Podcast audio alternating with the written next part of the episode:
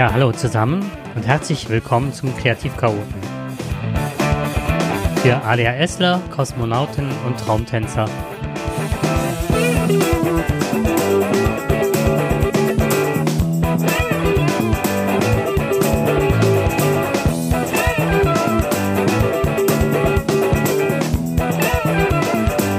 Heute mit mir am Mikrofon Andrea.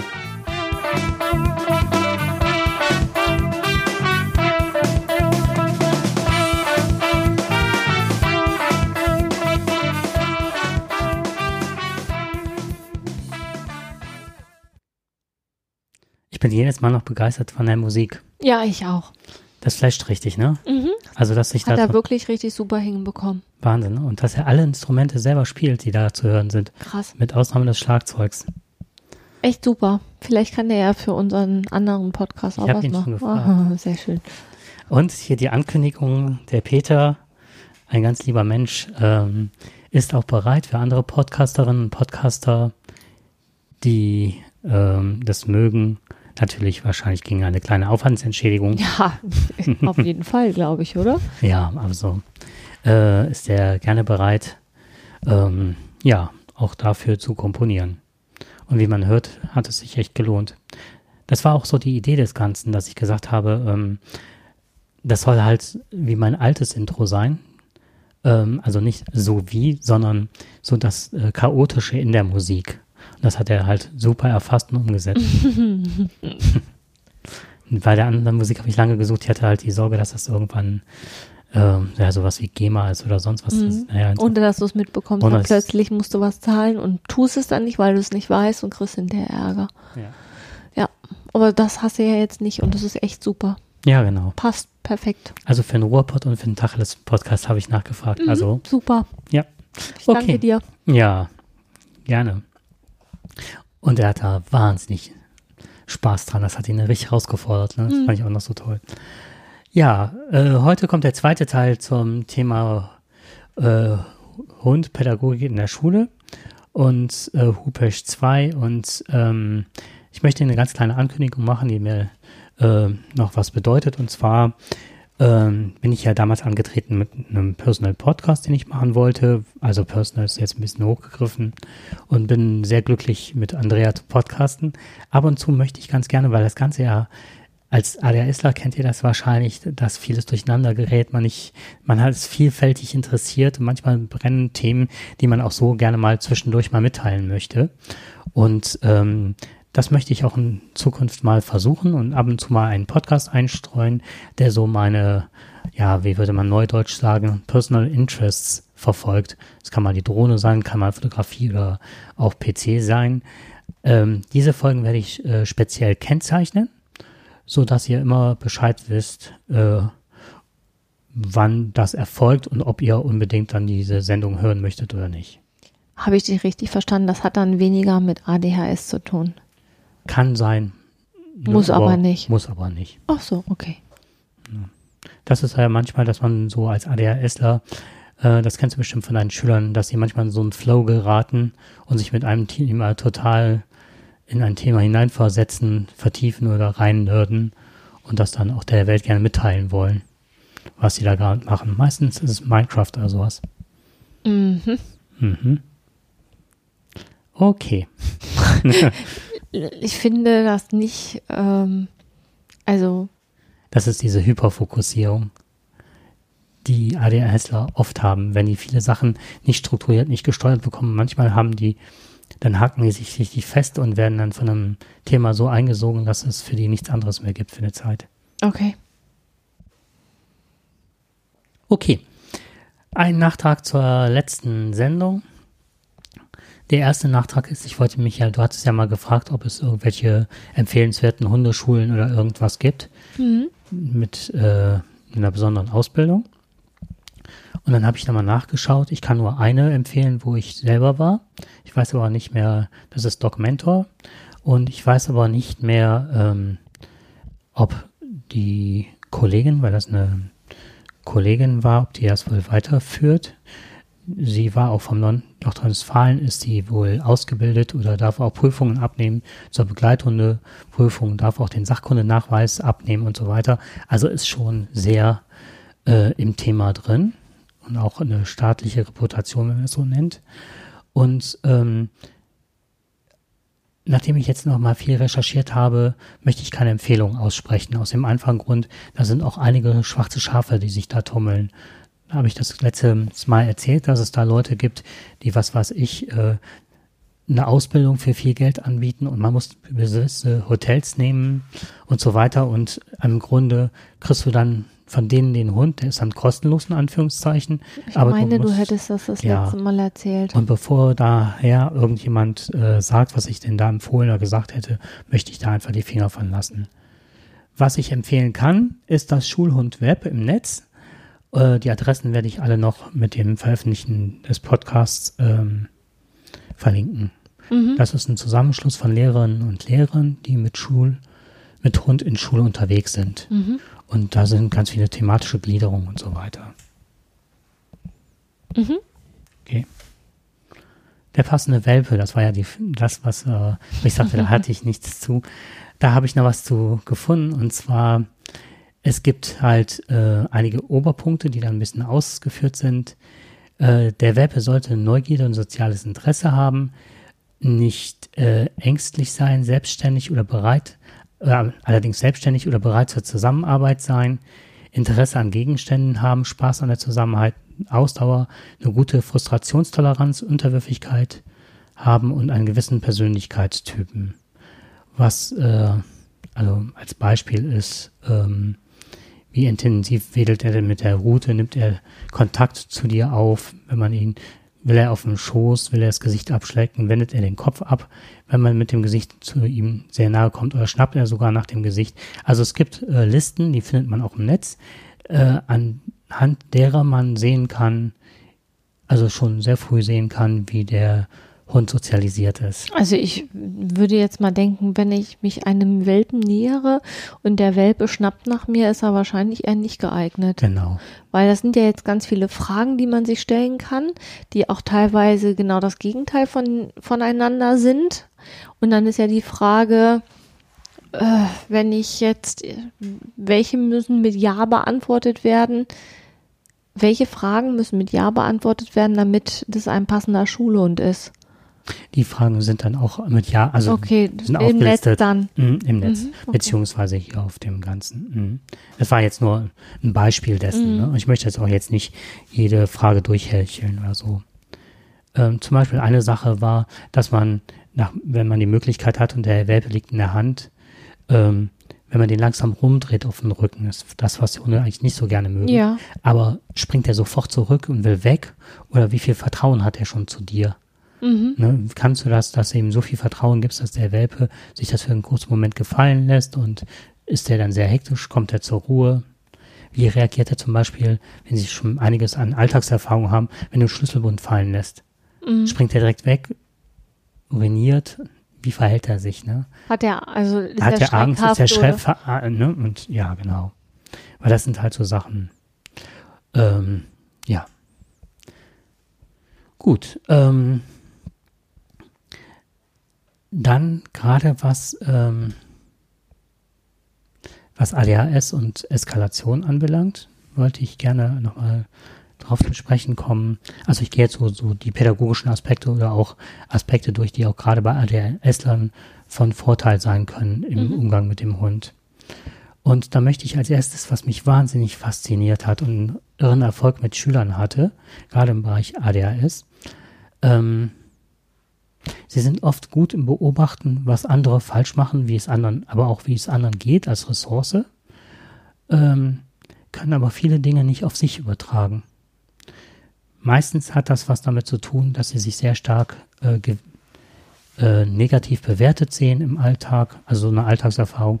Sie reichen nie aus, sie machen mal alles falsch, sie sind unkonzentriert, so dieser ganze mhm. Boost. Und dabei kann ein Hund unheimlich gut helfen, ähm, wie kann ich Aggressionen und beim Hund erkennen und wie lange ist seine Zündschnur bei Hunden als Beispiel, bevor der zuschnappt, bevor der beißt. Und das beim Hund zu sehen und dann auf sich selber zu übertragen, war immer faszinierend für die Kinder und auch für mich, das zu sehen. Du hast eine Frage. Haben die, ja, meine Frage ist, haben die den Zusammenhang von alleine hergestellt oder ähm, mussten die darauf gestoßen werden? Immer alleine. Sie haben das irgendwann alleine geschnallt, alleine dass es da Parallelen gibt. Parallelen gibt. Das wäre schon mal echt cool, ne?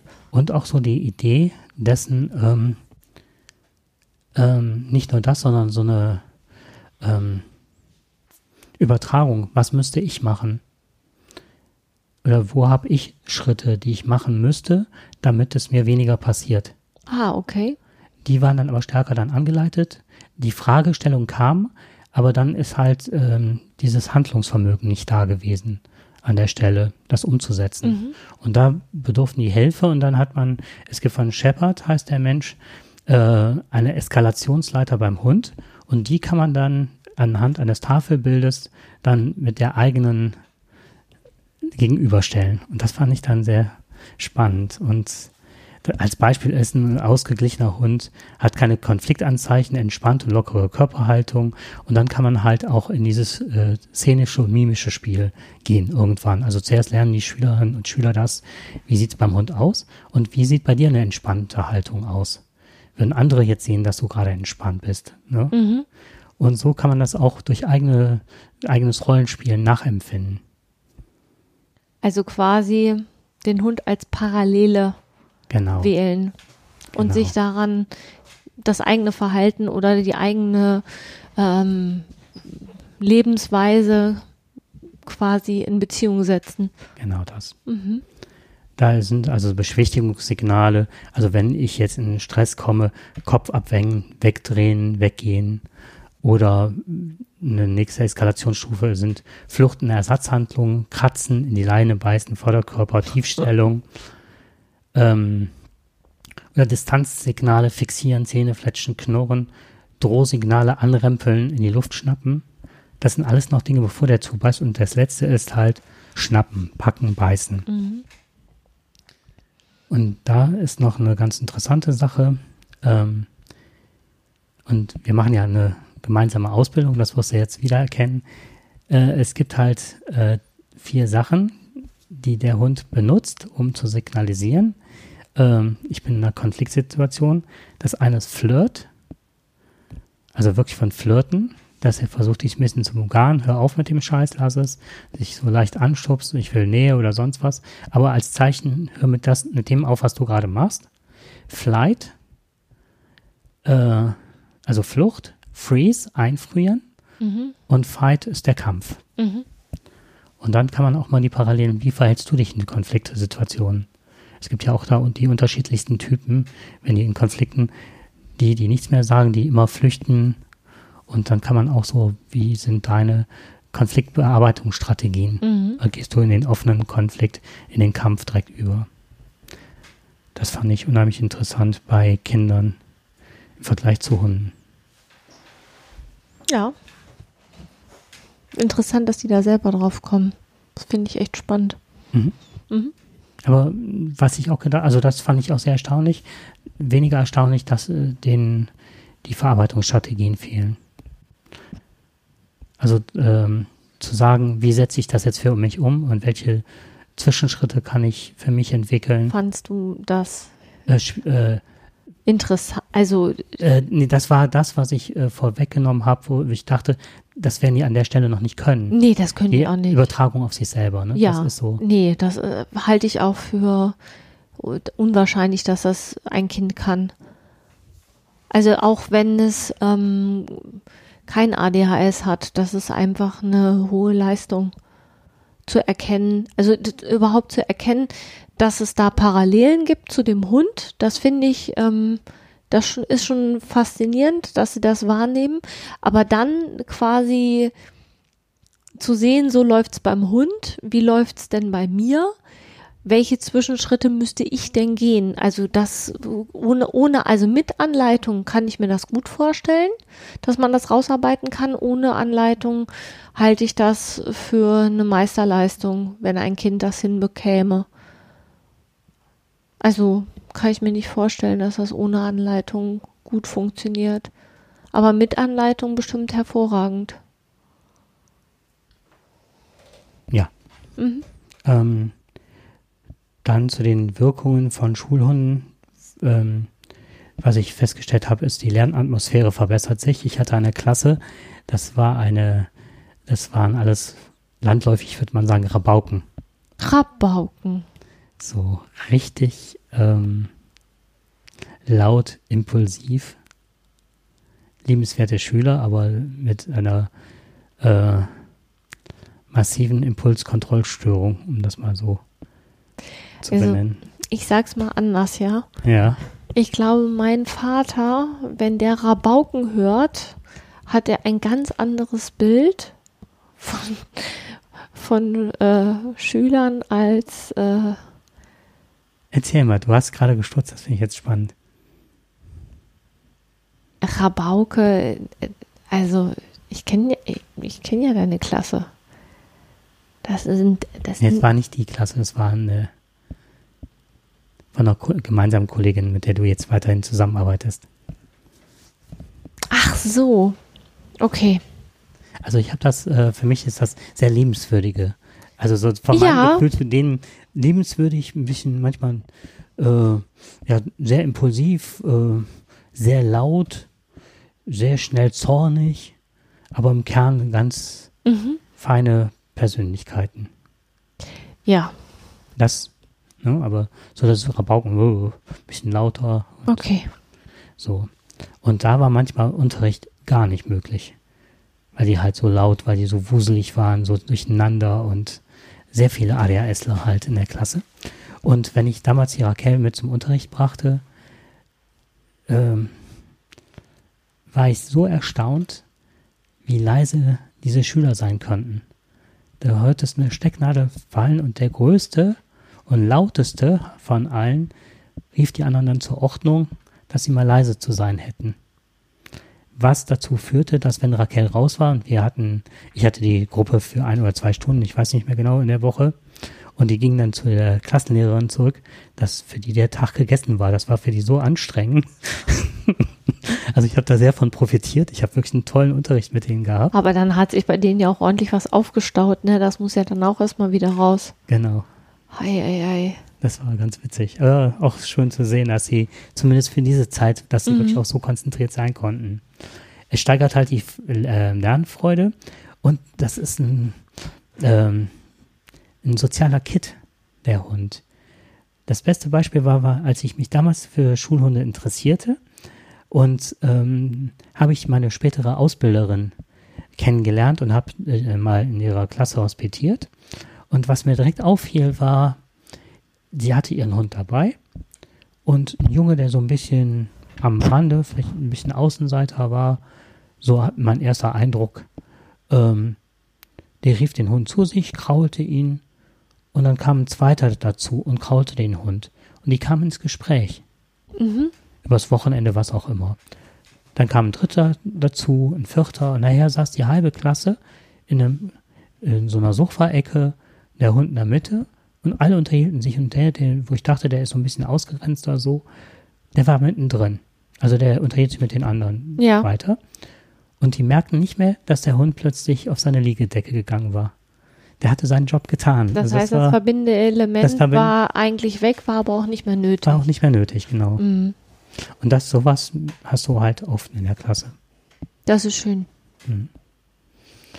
Ähm, sie lernen alternative Wege, wie ich gerade dargestellt habe, im Umgang mit Aggressionen. Sie sind entspannt, beruhigend. Ähm, Hunde können motivieren, ermutigen, Selbstvertrauen geben. Äh, Eisbrecher sein. Eisbrecher fand ich ganz spannend bei einem Kind mit einem selektiven Mutismus, das im Nebenraum dem Hund vorgelesen hat. Mhm. Der Hund lag daneben und das Kind ist dann hingegangen und hat dem Hund vorgelesen. Und das war halt, ähm, ja, ein Highlight halt der Zeit im Schulleben dieses Kindes halt. Ne? Und ähm, kann Verantwortungsgefühl steigern, Ängste abbauen und das Bedürfnis nach Nähe erfüllen. Gerade bei Kindern mit Bindungsstörungen ist das Mhm. halt, oder auch viele Kinder, die halt in die Erwachsenenwelt ihr Vertrauen verloren haben, mhm. können damit massiv unterstützt werden. Äh, es gibt ganz viele Grundregeln, die einzuhalten sind und es kommt nicht auf die Regeln als erstes an, sondern es sind auch gerade bei Kindern mit ADHS ist es ja oft, dass sie kein Einsehen in Regeln haben, dass sie schon kennen, aber nicht so befolgen, auch sehr impulsiv oft agieren und die einfach außer Acht lassen. Und das, was ähm, man macht halt wie auch bei Klassenregeln halt nur ganz wenige Regeln, aber die müssen beachtet werden und die werden von den Kindern beachtet zum Wohle des Hundes. Das fand ich auch phänomenal, dass sie so switchen können, dass das eine gewisse Bedeutung für die bekommt, dass es dem Hund gut geht. Auch wenn sie sonst mit Regeln nichts an der Mütze haben, sind das meistens auch die gewesen, die sich dann um den Hund gekümmert haben und auch die anderen darauf hingewiesen haben, wie dieser Große, von dem ich eben erzählte, äh, der dann die Verantwortung übernommen hatte für den Hund. Dem kommt ja auch zugute, dass die, ähm, das, was du vorhin gesagt hast, dass die ja auch sehr gut gucken können, dass andere die Regeln einhalten. Also ich erlebe das in meinem beruflichen Umfeld, dass dass eine große Sicherheit gibt, wenn es Regeln gibt, aber dass es für großes Unverständnis sorgt, wenn ähm, sich dann da einer nicht dran hält. Also, dass auch schon geguckt wird, dass sich alle daran halten. Und dieses schon danach gucken, was sind denn die Regeln und ich halte die ein, weil es ähm, Sicherheit gibt. Das würde ja bei dem Hund darauf, also würde er zutreffen. Mhm. Ne? Aus Liebe zum Hund halten wir uns jetzt da dran. Wir halten uns eine Dreiviertelstunde da dran. Dann ist der Hund raus und dann bricht halt alles zusammen, weil sich dann einfach eine ganze Menge angestaut hat und es dann auch nicht mehr, ja, auch nicht mehr vielleicht so möglich ist, ne? Sich dann da weiter mit zu befassen und den Impulsen nicht nachzugeben. Mhm. Ja, genau so ist das. Also, mhm. ähm, also ich kann also immer so ganz viele kleine Beispiele geben, die mich unheimlich fasziniert und auch berührt haben. Ähm, da war zum Beispiel, ähm, ich muss natürlich auch Sicherheit für die Klasse gewährleisten und auch Sicherheit für den Hund. Ich kann mich auf meinen Hund 100% verlassen. Trotzdem ist es ein Tier mit Instinkten und ich weiß ja nicht, was passieren würde, wenn ich aus einer Notsituation den Klassenraum verlassen würde ich, wir sind in einem Team-Teaching. Ich habe also immer eine Kollegin an meiner Seite.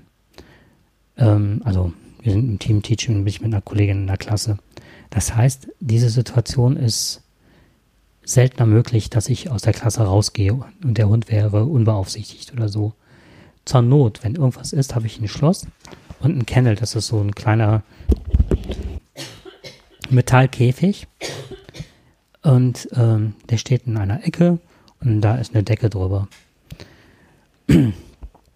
Und eine Regel besagt, ist der Hund auf seiner Decke oder in dem Kennel oder so, dann will er seine Ruhe haben und der sucht es ja auch, wenn es ihm irgendwann zu viel wird, ne, oder seine Ruhe braucht, was trinken möchte, zieht er sich halt da in die Ecke zurück. Regel heißt, da geht dann keiner ran. Jetzt ist aber das Phänomen dieses, dass ich immer äh, schauen muss, ähm, wer geht in den Kennel rein von meinen Schülerinnen und Schülern?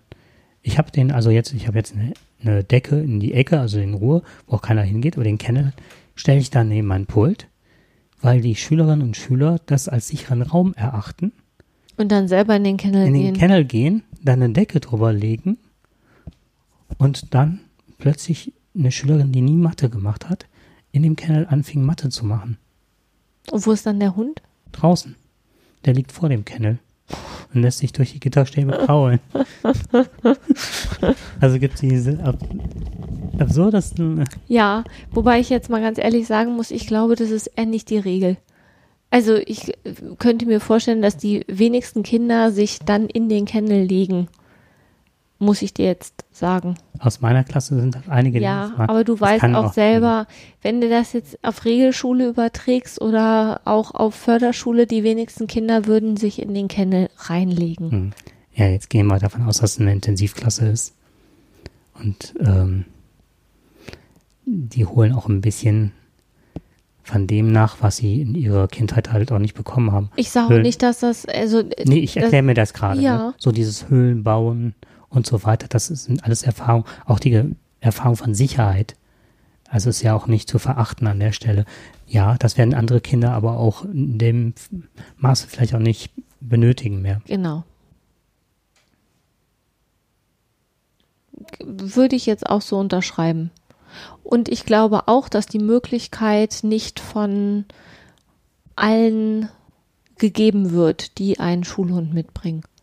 Also, ne, du hast die Möglichkeit eröffnet, aber ich kenne halt auch den Umgang mit Schulhunden eben auch ganz anders. Also sehr klar strukturiert, sehr regellastig und da gibt's keinen Spielraum, gar Mhm. keinen Spielraum, was sicherlich auch Vorteile hat, aber ähm, da gibt's eben auch dann keinen Spielraum, also im Sinne von Freiraum oder ähm, da, den gibt es nicht.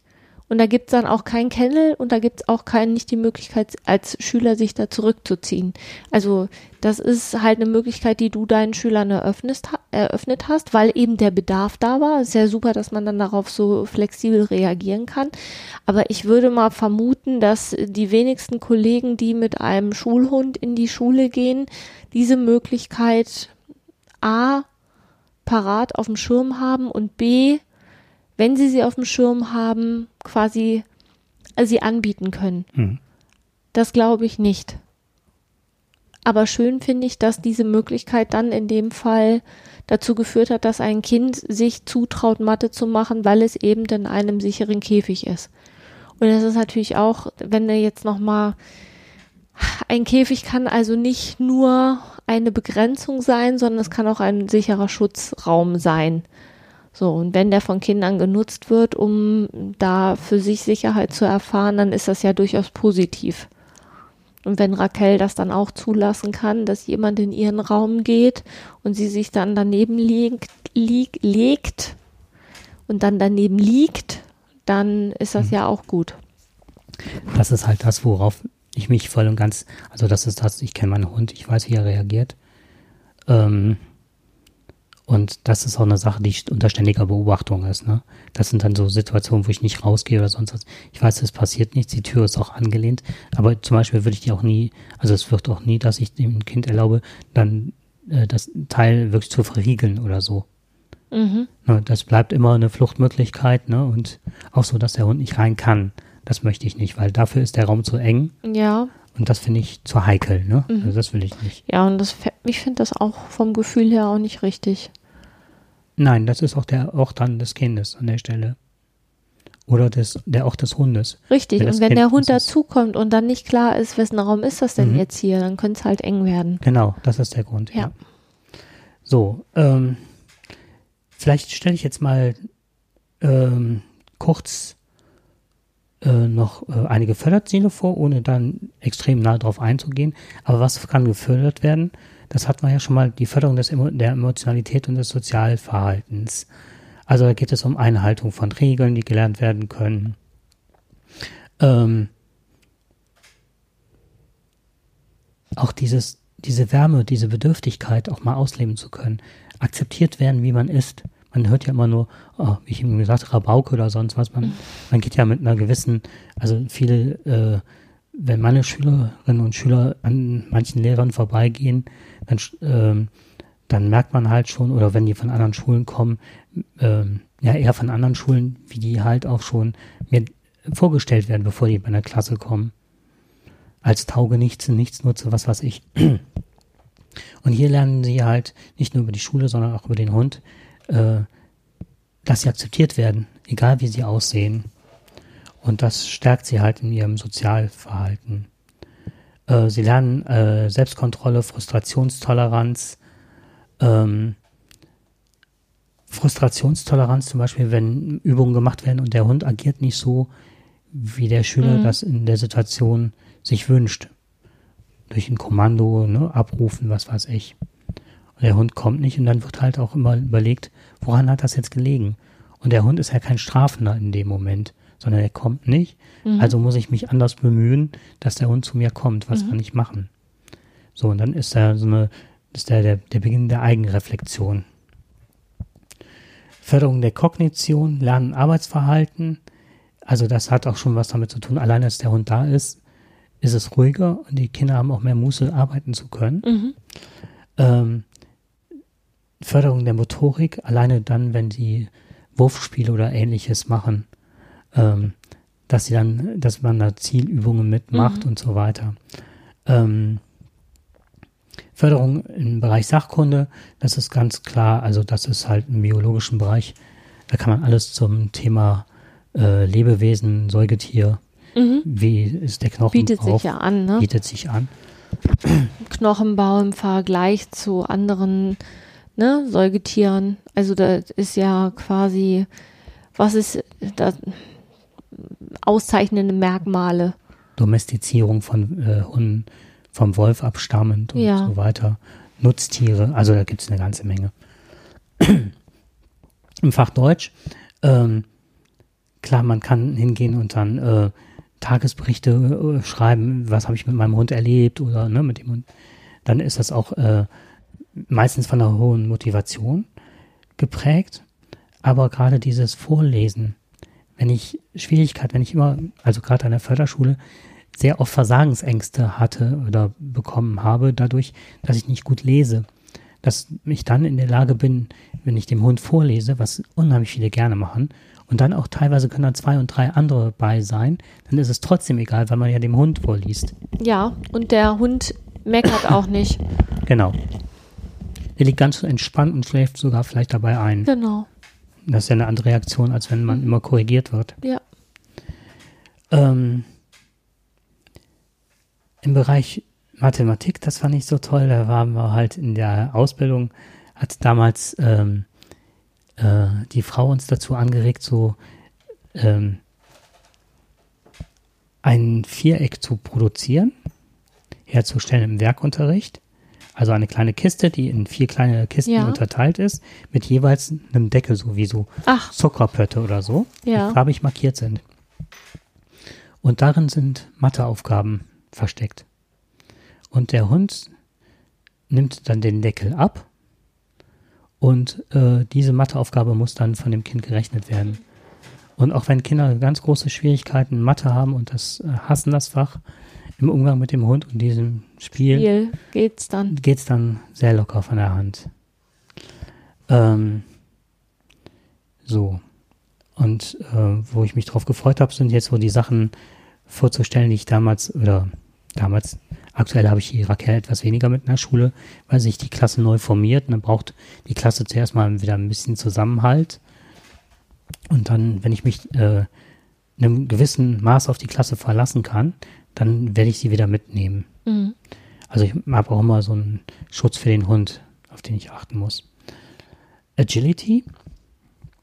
Agility ist eine, ein, eine Hundesportart, die sehr interessant ist für Hunde, die extrem ausgelastet werden müssen.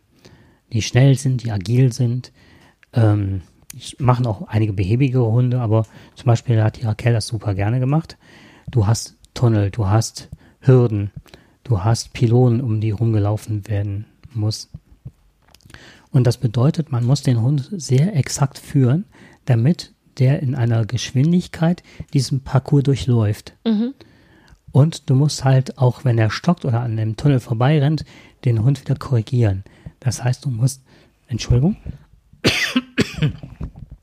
du musst selber sehr fit sein und sehr äh, klar im Kopf, was als nächstes kommt. Also du musst auch schon vorausschauend planen. Und das macht vielen Schülern Spaß. Und auch wenn das beim zweiten, dritten oder fünften Mal noch nicht klappt, die fangen immer wieder von vorne an und versuchen den Hund zum Beispiel durch den Tunnel durchzubekommen, was gar nicht so leicht ist. Und man muss halt so schnell reagieren und so schnell laufen, um den Hund auch vorne wieder abzuholen am Tunnel, weil er ja sonst macht, was er will und nicht, was man selber möchte. Ähm, auch Kinder, die etwas korpulenter sind und weniger Sport oder häufig dann sich versuchen, auf die Bank zu setzen während der Sportstunde, machen da super gerne mit. Ähm, eine weitere Sache war das Voltigieren mit Hund. Das heißt, man steht äh, in der Mitte eines Kreises, der wirklich mit so einem Flatterband abgesperrt ist. Und man muss den Hund, dann kann man dann auch zuerst mal nur den Hund im Kreis führen und den wirklich wie eine Longe äh, um diesen Kreis herumführen. Und dann kann man halt verschiedenste Stationen aufbauen am Rand des Kreises und dann sagen, so, da ist eine Sitzposition, dann legt man einen Hula-Hoop-Reifen hin, das ist Platz. Ähm, da ist ein kleines Podest, da muss er draufspringen, aber sich legen oder stehen oder mhm. so. Und das muss alles über Körpersprache signalisiert werden. Man muss in Kommunikation mit dem Hund äh, stehen und der muss das dann ähm, absolvieren. Und am Schluss, und der darf halt nicht in den Kreis rein, das ist halt sehr wesentlich. Ne? Und am Schluss darf er dann zum Herrchen ne, oder zum Frauchen und sich dann da ein Leckerchen abholen. Mhm. Ja. Und das hast du mit deinem Hund quasi in der Schule gemacht. Mhm. Das und das so hat super funktioniert. Ähm, also das wollte, nee, das Voltigieren habe ich nicht gemacht, das hat eine Kollegin gemacht. Mhm. Ähm, das mit dem Agility habe ich gemacht. Ah, okay. So. Und halt unheimlich viele Ausflüge, wo dann auch solche Sachen in der Natur gemacht wurden, dass die Kinder auch äh, mal spazieren gehen und die Natur kennenlernen über den Hund. Und dann so bei einem Picknick dann den Hund ein Stück weit ausgelastet mit diesen mhm. Übungen. Ja. Ähm, das war so.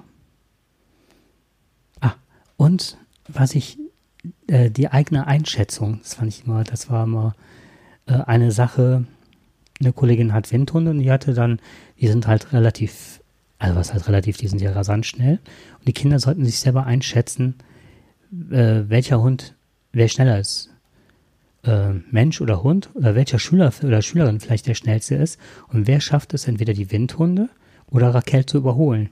Hm. So. Und dann waren alle davon überzeugt am Anfang, dass sie die schnellsten wären. Und dann wurden alle Hunde gleich mit den Schülerinnen und Schülern an die Linie gestellt, ne, auf einem großen Sportplatz, also an einer Seite des Fußballfeldes und sollten zur anderen sprinten. Und das war natürlich, ähm, da war ja Hopfen und Malz verloren. Ja.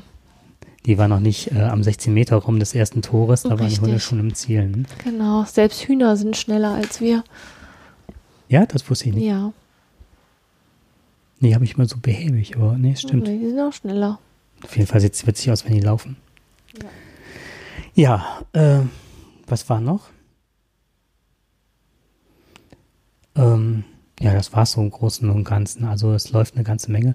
Werkunterricht fand ich halt toll, dass man auch ähm, zielorientiert äh, Dinge für den Hund bauen kann, zum Beispiel ein Podest. Mhm. Wenn man eine Zirkusvorführung macht, dass man halt die Requisiten dann halt selber baut. Also dass das so ein interdisziplinäres Unterfangen ist, äh, wo der Hund immer das Bindeglied ist. Ja, also was, was ich vorhin gedacht habe, ich glaube, das hast du nicht gesagt. Was ich einen ganz wichtigen Vorteil finde, das ist dieses, ähm, wo werden denn die Schüler drin gefördert?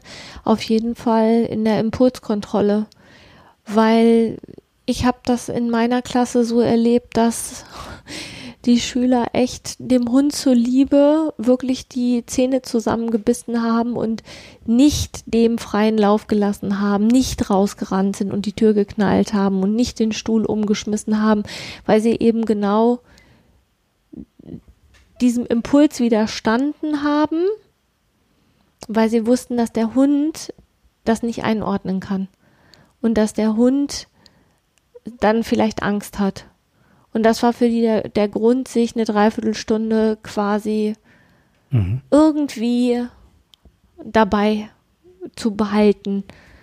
Hinterher war es dann meistens nicht mehr so toll, aber dann war sowieso Schule aus. Wir hatten das meistens in der letzten Stunde.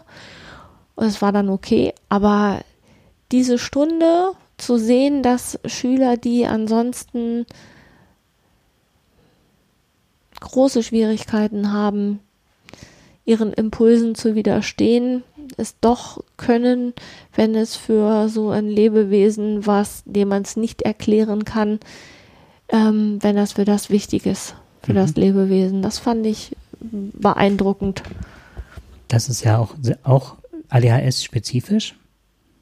Also auch andere Kinder haben Schwierigkeiten, so lange sitzen ja. zu bleiben und so. Aber es ist ja auch eine, mm, ein Spezifikum bei ADHS. Und ähm, was auch sehr von Vorteil ist, gerade bei diesem Agility, ist halt auch in Bewegung zu sein. und Dinge machen zu können in der Bewegung. Was äh, einigen, man kann ja nicht über, wie war der schöne Spruch, kennst du einen, kennst du einen, ne? Mm, das war bei Autisten, ne? Das war bei Autisten, aber das kann man wirklich Ja. auf sehr viele Dinge übertragen. Und da war es halt so, ähm, dass man das halt auch mit, auch da mit Matheaufgaben äh, äh, verbinden kann oder irgendwelchen Lernaufgaben, dass man dann an wie so Stationen hat und dann die und die Aufgabe noch dabei ausrechnen muss oder so und am Schluss ein Gesamtergebnis. Und erstaunlicherweise war das häufiger richtig, als wenn man es kontrollierte, wenn es einfach nur eine, eine stumpfe Aufgabe im Klassenverband war. Ne? Ja, ich glaube aber auch damit haben wir das Thema äh, hinreichend beleuchtet. Ja, sind bestimmt noch, man könnte jetzt tierisch in die Tiefe gehen, na aber klar. da gibt es extrem viel Literatur Ja. zu. Aber falls das jemand möchte, kann derjenige sich ja auch an dich wenden oder sich dann auf deiner Seite dann gucken, welche Literatur du empfiehlst, ne? Mhm. Also ich glaube, also aus meiner Sicht, ich habe ja keinen Schulhund, ähm, aber so wie ich das erlebt habe, ist ein ganz großer Vorteil liegt tatsächlich in der sozialen Komponente. Weil ich finde, sobald ein Hund zur Tür reinkommt, ist die Stimmung entsprechend besser. So ein Hund bringt einfach ganz viel Ruhe und Freude mit. Und für viele Klassen ist das ein großer Vorteil.